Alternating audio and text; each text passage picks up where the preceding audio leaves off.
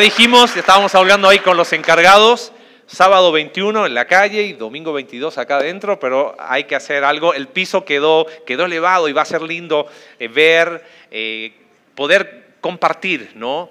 Eh, ¿qué, es esto de Navidad? Y, pensando en Navidad, estaba hablando ahí con algunos amigos, me, dijeron, ¿no trajiste tu, tu, máscara de Grinch? Y dije, no, soy un ex Grinch, ¿ok? Sí, debo confesar lo que, pero creo que mucho era por mi madurez emocional, de que, ¿qué mejor que Navidad? Eh, Navidad transforma todo, ¿estás de acuerdo con eso? Eh, John nos decía el domingo pasado, hay olor a Navidad porque uno siente, bueno, sepan, no se vayan, terminando, tenemos un rico ponche afuera y queremos compartirlo con ustedes. Entonces, ya ese olor es Navidad. ¿Qué más olor a Navidad? Eh, ¿Ah? Pavo, ¿no? Eh, debo confesarlo. A ver, voy a, voy a intentar lo del primer servicio. ¿A qué le gustan los romeritos?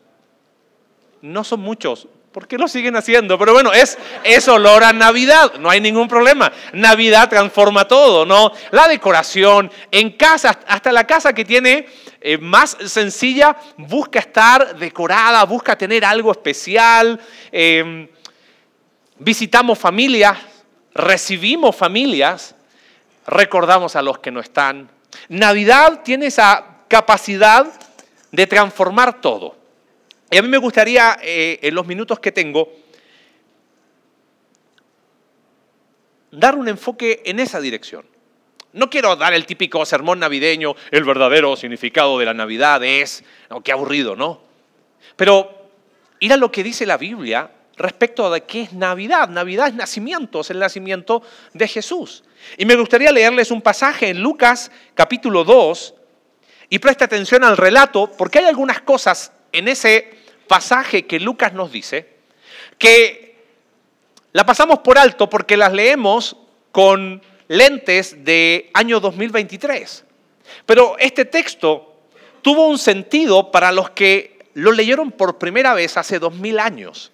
Entonces te voy a ir diciendo algunas expresiones para que prestes atención. Dice Lucas capítulo 2, aconteció, ahí está para los que quieran seguir la lectura, en aquellos días que salió un edicto y ahí está el primer personaje que quiero que marques. ¿De quién?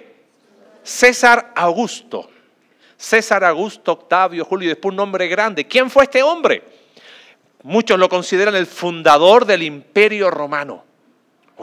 Quizás el emperador más importante que ha tenido el imperio romano. Guarda eso porque vamos a hablar de eso después. Dice, para que se hiciera un censo de todo el mundo habitado, de todo el imperio romano. Este fue el primer censo que se levantó cuando Sirenio era gobernador de Siria. Todos se dirigían a inscribirse en el censo, cada uno a su ciudad. Fue la manera de cobrar un impuesto, entonces cada persona tenía que ir a la ciudad donde había nacido.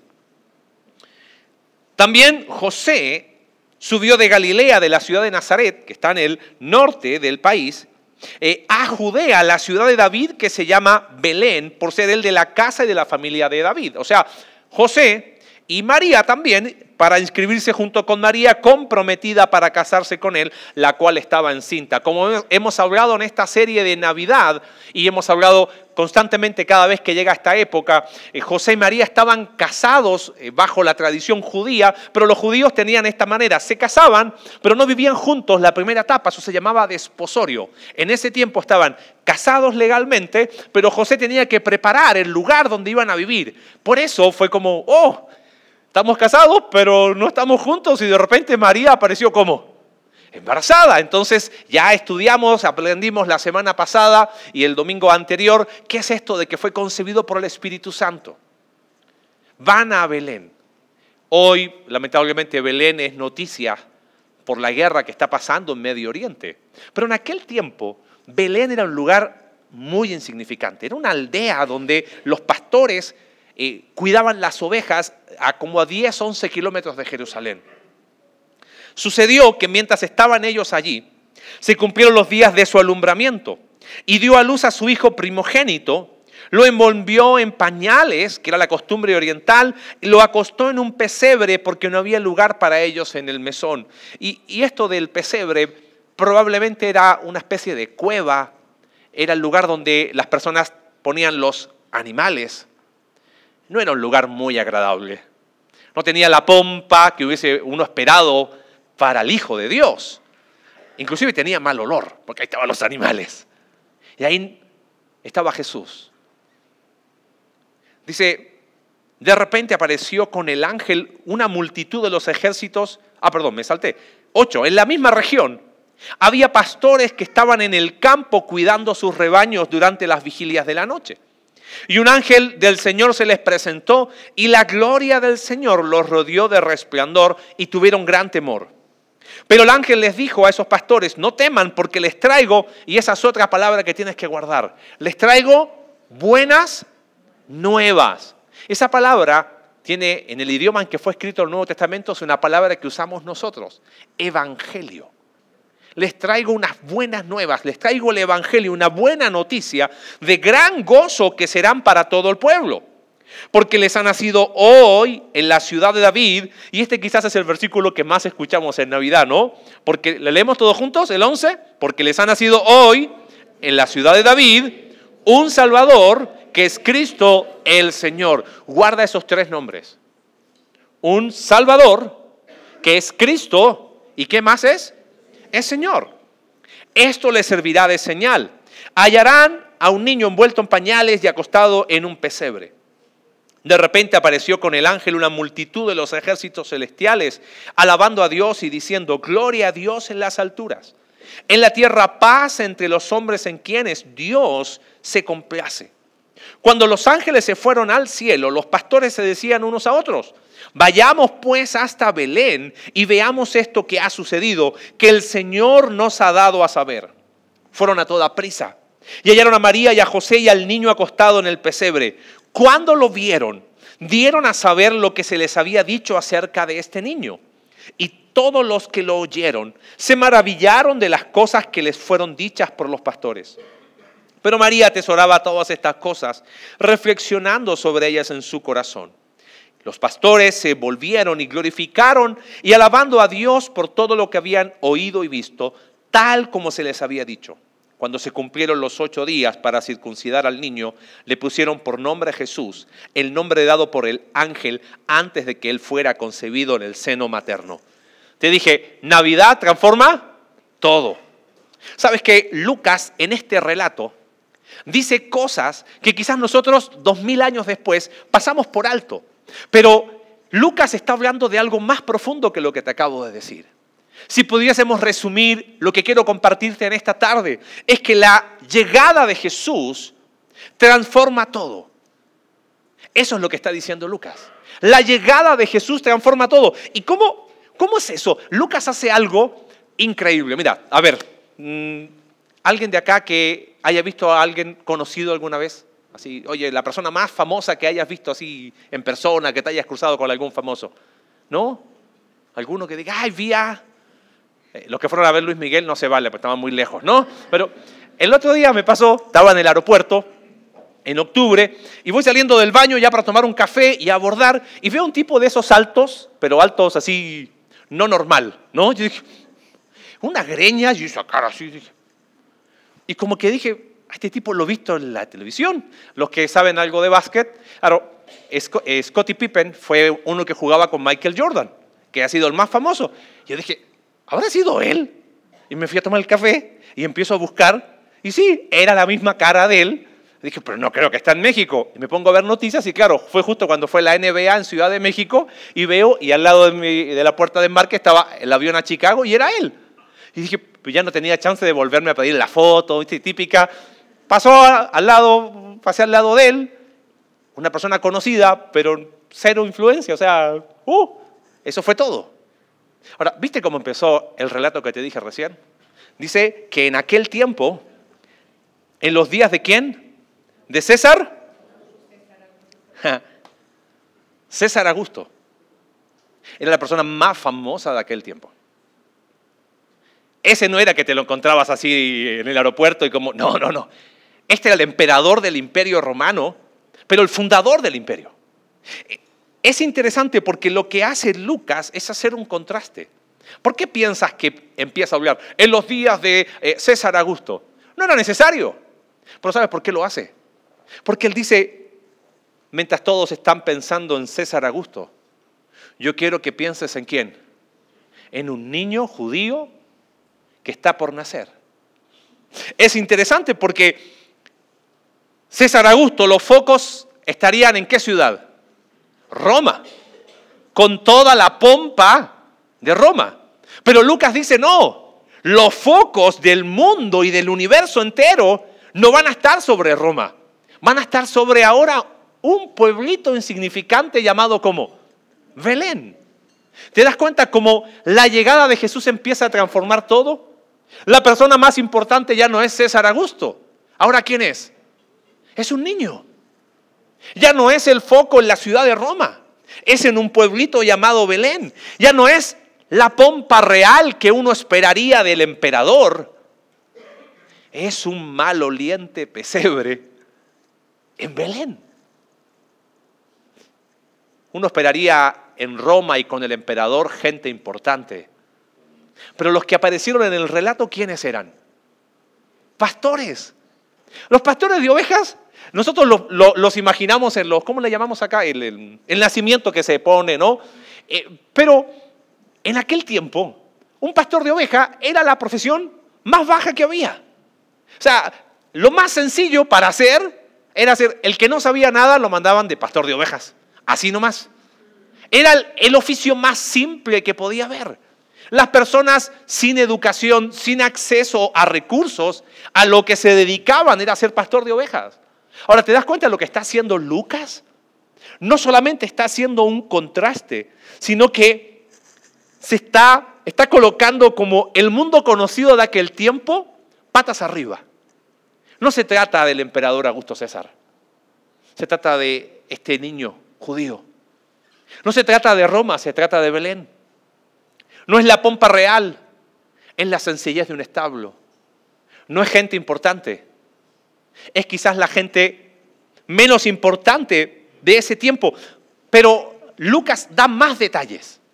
Eh, te dije recién que pusieras atención a una expresión más, ¿te acuerdas?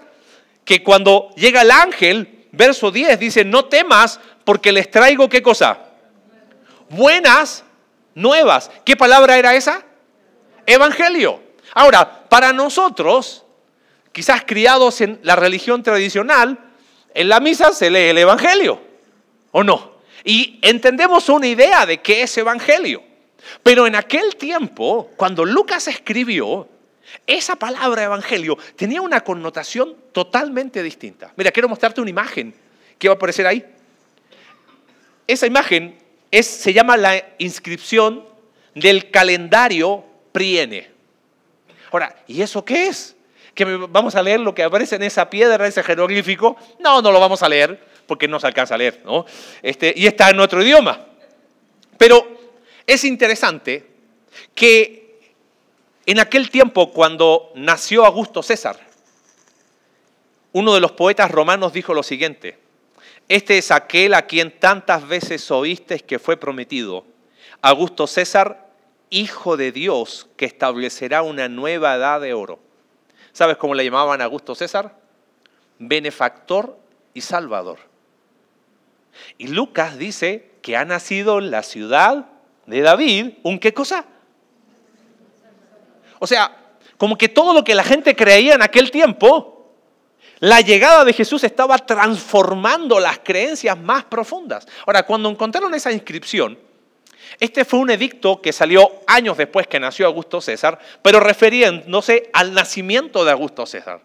Y usa la misma palabra que usamos nosotros para evangelio. Déjame leerte rápido porque el contraste es increíble. Dice así, puesto que la providencia que ha ordenado todas las cosas y está profundamente interesada en nuestra vida, ha puesto en el orden más perfecto, ¿no? perfecto dándonos a Augusto a quien llenó de virtud para que pudiera beneficiar a la humanidad, enviándolo como Salvador, tanto para nosotros como para nuestros descendientes, para que pusiera fin a la guerra y arreglara todas las cosas. Y puesto que él, César, por su aparición, superando incluso a todos los bienhechores anteriores y ni siquiera dejando a la posteridad ninguna esperanza de superar lo que ha hecho, y dado que el nacimiento, mira qué interesante, del Dios Augusto fue el comienzo de las buenas nuevas, para el mundo que vino por razón de él. En aquel tiempo, ¿sabes para qué se usaba la palabra evangelio? Para anunciar las buenas nuevas de que había llegado un rey. ¿Cómo se llamaba ese rey? César Augusto. Y que había empezado un reino. Y que ese reino iba a transformar todas las cosas. 500 años después el imperio romano cayó. Porque el verdadero reino había nacido en Roma. ¿Había nacido dónde? En Belén. No tenía la pompa real. Tenía la sencillez del establo. No estaba con la gente importante. Estaba con sencillos pastores. Es que sabes que la llegada de Jesús transforma absolutamente todo. Y quisiera que nos enfoquemos finalmente en este último versículo. Porque ha nacido hoy en la ciudad de David, ¿qué cosa? Un Salvador que es Cristo el Señor. ¿Lo repetimos y lo memorizamos? Porque ha nacido hoy en la ciudad de David un Salvador que es Cristo el Señor. Creo que en cada uno de esos tres títulos que da Lucas, no solamente hay un contraste con lo que creía la gente en aquel tiempo, sino con lo que nosotros necesitamos entender hoy. Porque estos tres títulos hablan de que Jesús transforma todo. ¿Cuál era el primer título según ese versículo? Nos ha dado un qué cosa? Salvador. Y cuando pienso en el Salvador, es que Jesús aquí es llamado Salvador, porque Él va a liberar a su pueblo. Un Salvador es que Él libera a su pueblo. Pero ¿lo libera de qué?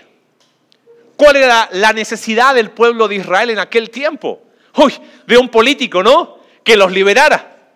Dos mil años después, ¿cuántos de nosotros seguimos pensando que desde Palacio de Gobierno se van a solucionar las cosas? Y la esperanza está puesta en hombres. Como que parece que dos mil años de historia no han servido mucho, ¿no? Seguimos esperando un Salvador que solucione mi problema. Si yo te dijera hoy, ¿cuál es tu necesidad? Hoy, la primera sería esta, ¿no? Terminar de pagar las cuentas de este año y que me anticipe el próximo. Quizás problemas familiares, quizás problemas de salud. Todos tenemos necesidades. Mateo 1:21 dice de Jesús que dará a luz un hijo y le pondrás por nombre Jesús porque él salvará a su pueblo de qué cosa? Ah, Salvador ¿Sabes qué implica? Que Él transforma tu necesidad. Tú piensas que tu necesidad es salud, es económica, es familiar, es lo que sea. Ok, sí, es correcto, es una necesidad, pero ¿sabes qué dice la Biblia? Que hay una necesidad más grande que esa. Y es la necesidad espiritual. Porque Jesús ha venido para ser Salvador. ¿Pero Salvador de qué? Él vino a salvar a su pueblo de sus pecados. ¿Sabes qué? Es incómodo hablar de pecado. Hoy el mundo quiere pararse y decir yo defino bajo mi propio criterio. Pero si somos honestos, el pecado no solamente ha arruinado el mundo, ha arruinado nuestra sociedad, nuestro país, nuestra familia, nuestra vida. Hemos tomado malas decisiones, hemos afectado a otros, hemos sido afectados por otros, hemos decidido vivir vidas independientes de Dios.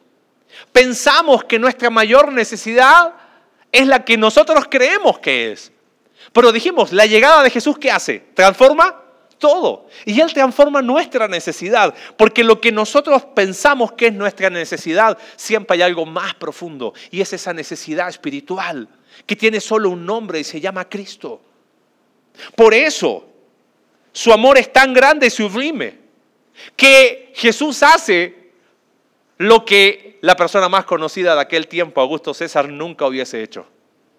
Romanos 5.8 dice que Dios demuestra su amor para con nosotros. Y esta expresión me encanta. Dice, en que siendo aún qué cosa? Imagínate ser salvador de personas que se creen buenas. ¿Sabes cuántas personas se acercan a Dios creyéndose buenas personas. Y qué bueno que lo hacen. Y van por la vida diciendo que son buenas personas. Y, y lo hacen con el mejor intención. Y yo les creo que son buenas personas.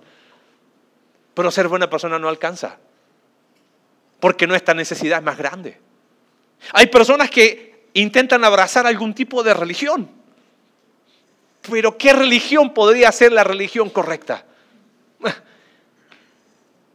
Dios demuestra su amor para con nosotros en que siendo aún pecadores, ¿qué hizo Cristo? Murió por nosotros. Porque Navidad trata de que nuestra mayor necesidad la resolvió Cristo en la cruz. Por eso Él es el Salvador que transforma nuestra necesidad. Necesitas a Jesús. Ese es el verdadero Evangelio. Ese es el verdadera buenas noticias de que en Cristo hay salvación. ¿Qué dijeron los ángeles? Gloria a Dios en dónde? En las alturas y en la tierra. Ese versículo se ha traducido de muchas maneras. En la tierra paz a los hombres de buena voluntad. Ah, yo soy de buena voluntad, entonces tengo paz. No, no va por ahí. Dice el versículo, ah, y en la tierra paz entre los hombres en quienes Dios se complace. Y la pregunta es obvia. ¿Y quiénes son las personas ¿Quiénes son los hombres y mujeres en los cuales Dios se complace? Si fueran los hombres sin pecado, no habría ninguno. Si fueran los hombres y mujeres perfectos, por más que algunos se crean perfectos, tampoco sería, no habría ninguno. ¿Sabes quiénes son los hombres y las mujeres en las que Dios se complace?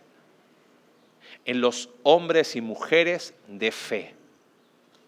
Porque ahí está la clave. Él es el Salvador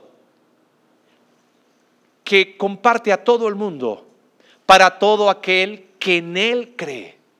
No se pierda y pueda tener vida eterna. Eso hace la diferencia. El Salvador está ahí. Y cada año en esta fecha recordamos una y otra vez y cantamos una y otra vez lo mismo. Pero quizás por primera vez hoy el rompecabezas toma sentido. Porque ha nacido un Salvador. Y mi pregunta no es si Jesús es el Salvador del mundo. Mi pregunta esta mañana para ti es si Él es el Salvador de tu vida, de tu vida, de tu vida. Porque eso es personal. ¿Y cómo? Bueno, ahí está. Por gracia somos salvos por medio de la fe.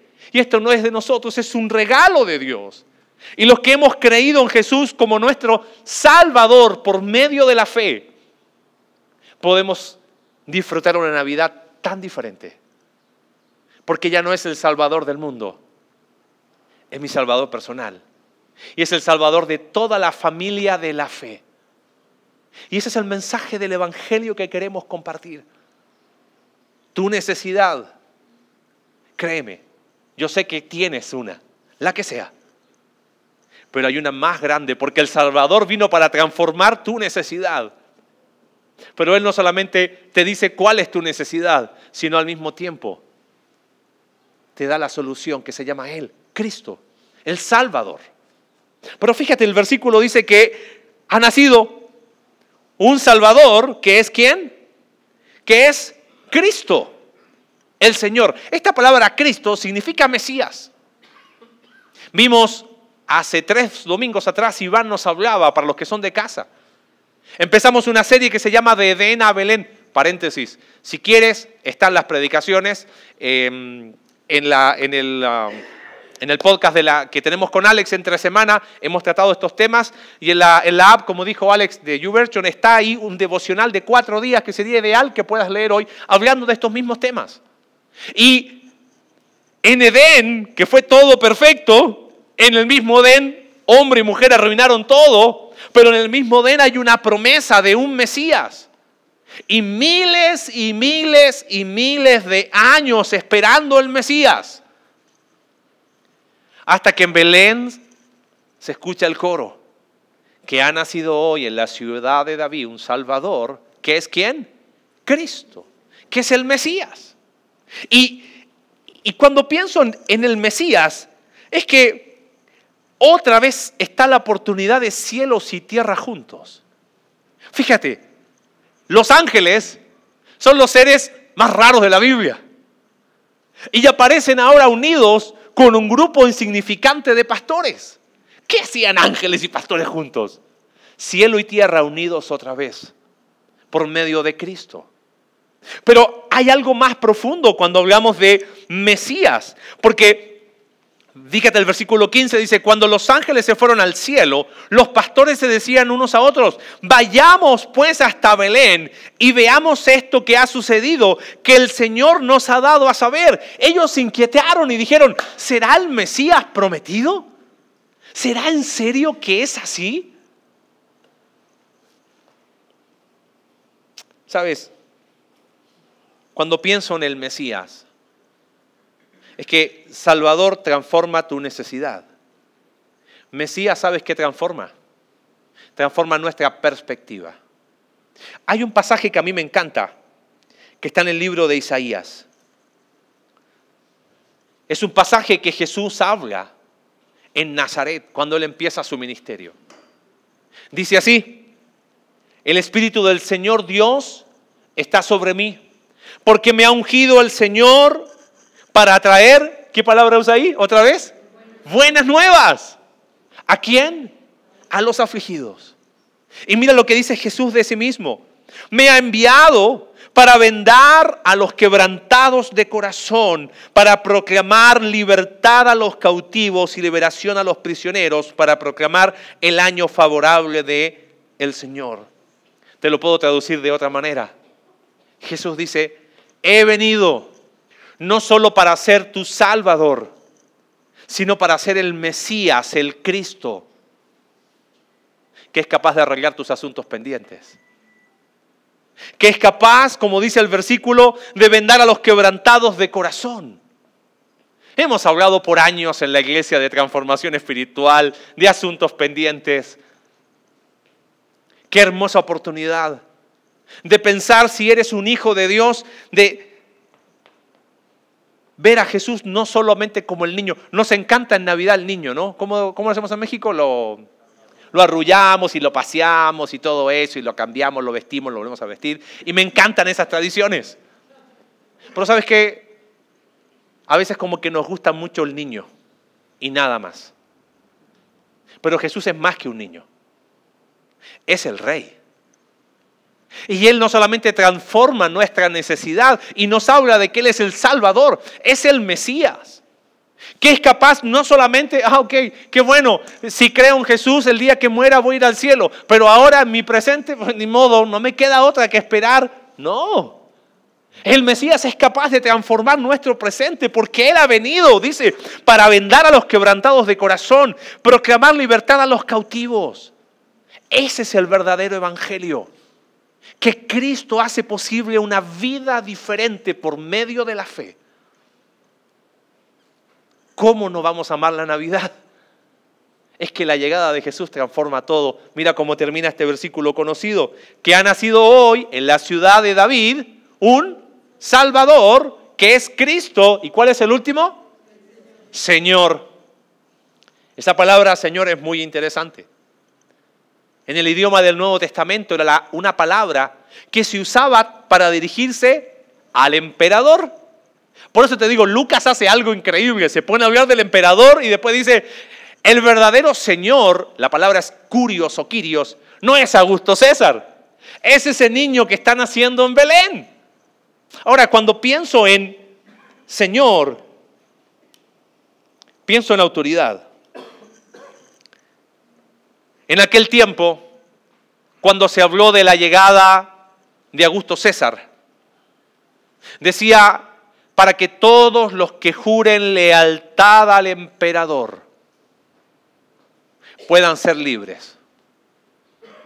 Digo, ¿cuántos juraron lealtad a ese hombre y terminaron desilusionados? Pero Jesús no solamente transforma nuestra necesidad y nuestra perspectiva, sabes que transforma nuestra lealtad. Pero no para ser lealtad de eh, religiosos, no, no, no, no, no. Eh, escuché hace unos días atrás alguien que dijo, es que uno tiene que ser leal a sí mismo. ¿Cómo leal a sí mismo? Suena bastante soberbio, ¿no? Eso, ¿cómo ser leal a mí mismo, no? Todos somos leales a algo. Lo que está diciendo Lucas es que el rey que todo lo transforma también transforma nuestra lealtad. La historia de ese día en Belén de alguna manera es nuestra historia también. Quizás tú dices, yo una persona insignificante, los pastores eran personas insignificantes. Y a ellos les fue dada la mejor noticia. De que la llegada de Jesús, ¿qué hace? Transforma todo. Porque es el Salvador, es el Mesías prometido y es el Señor. En esta tarde, tú y yo tenemos la oportunidad, de alguna manera, de vivir la misma experiencia. Los pastores escucharon ese mensaje y dijeron, me voy a acercar a Belén para ver lo que Dios está haciendo. Pero ese rey que llegó fue proclamado por los pastores. Ese rey que llegó no se quedó en el pesebre, creció, tuvo discípulos, hombres y mujeres que creyeron en él. Ese rey que transforma todo murió en una cruz y murió por tus pecados, por tus pecados, por mis pecados. Ese rey que murió en una cruz fue sepultado, como cantamos, y resucitó. Y sus seguidores dijeron, esto no lo podemos callar. Esto lo voy a anunciar hasta el último lugar posible, porque mi lealtad se la debo al rey. La llegada de Jesús transforma absolutamente todo. A esos hombres fue tan profundo el cambio que transformó su lealtad. Estuvieron dispuestos a morir por anunciar que solo en Cristo hay salvación. En esta mañana queremos anunciar exactamente lo mismo. Navidad transforma todo. Hoy seguro vas a pasar un tiempo especial. Algunos quizás más tristes, otros más alegres, otros comiendo más, otros comiendo menos. Pero Navidad tiene esa capacidad de hacer todo distinto. Pero no te olvides que Navidad va más allá de Navidad. Se trata de una persona que ha nacido hoy en la ciudad de David. ¿Quién? Un Salvador, que es Cristo. Pregunta, ¿es tu Salvador? ¿Es tu Salvador? ¿Es tu Mesías? Que está transformando tu vida. Es el Señor al cual le debes tu lealtad. Esas son las preguntas que los pastores respondieron.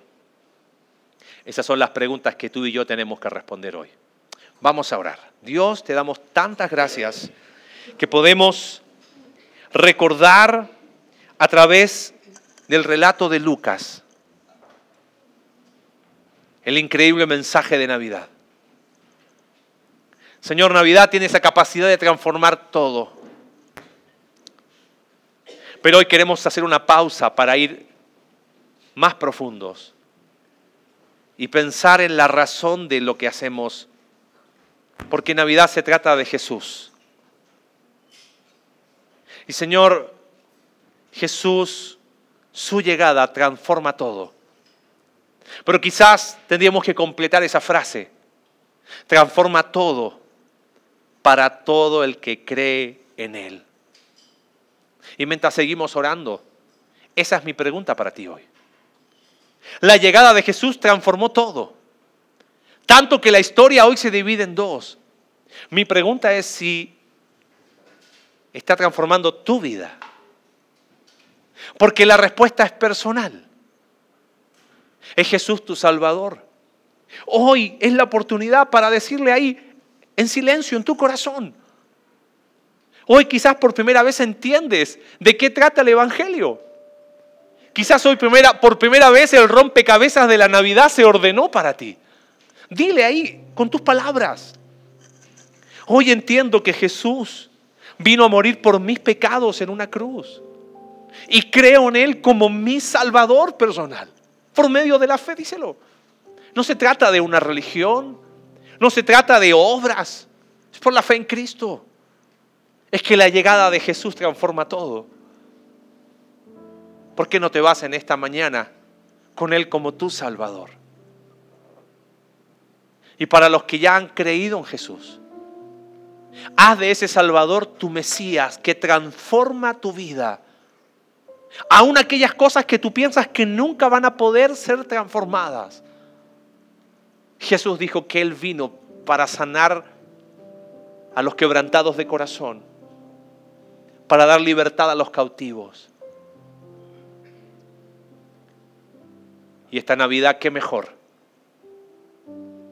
que decir que al Hijo de Dios le debo toda mi lealtad. Gracias Dios por tu palabra. Gracias por qué increíble tiempo de celebrar quién eres. Oramos en el nombre de Jesús. Amén.